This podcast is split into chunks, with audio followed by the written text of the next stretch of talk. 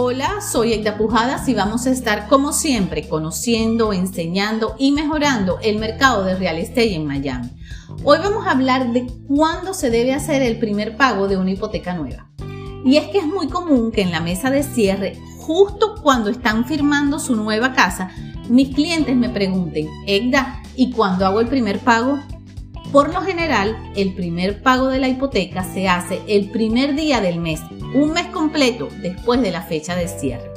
Las cuotas mensuales se pagan a mes vencido, lo que significa que pagarás el mes anterior en lugar del mes en curso. Esto quiere decir que ya sea que el cierre sea el 4 de septiembre, el 18 o el 23 de septiembre, tu primer pago será el 1 de noviembre.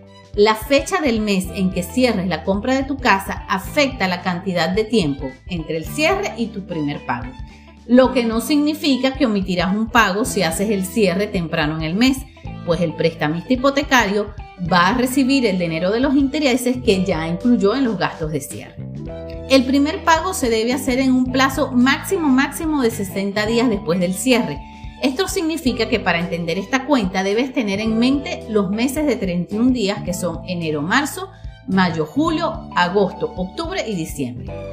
Para hipotecas de tasa fija, la cantidad de tu primer pago será la cantidad que pagas cada mes durante el plazo de tu hipoteca.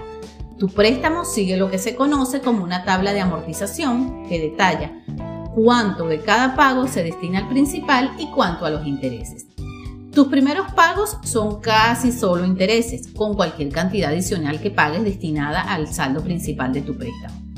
Adicionalmente, el pago mensual incluirá el dinero que se deja como depósito de garantía, que es el que acumula los fondos para el pago del seguro de la vivienda y los impuestos sobre la propiedad.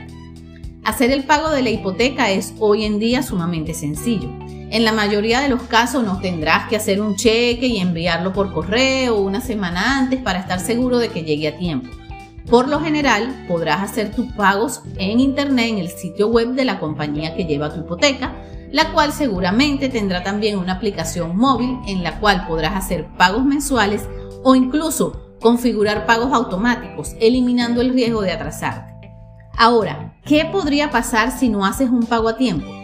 Si no haces el pago de la hipoteca el primer día del mes, la mayoría de los prestamistas ofrecen un periodo de gracia de aproximadamente dos semanas antes de cobrarte penalidades por mora.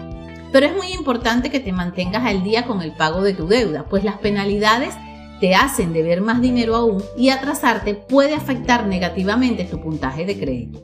Habla con tu prestamista si tienes problemas económicos y estás comenzando a atrasarte, porque es posible que tenga opciones para ayudarte a volver a la normalidad. Ahora, si quieres hacer pagos al capital para ir disminuyendo el monto de tu deuda, debes verificar con tu prestamista la forma correcta de hacerlo, porque hay algunas hipotecas que tienen penalidades por pronto pago. Si no tienes ninguna penalidad, hacer pagos extras es una manera excelente de pagar tu deuda antes de tiempo y ahorrar dinero en intereses. Si no estás seguro aún de la fecha en que debes empezar a pagar tu préstamo, me puedes mandar un mensaje para ayudarte. Y recuerda, como siempre, suscribirte a mi podcast si aún no lo has hecho. Esto es todo por hoy, hasta un próximo episodio.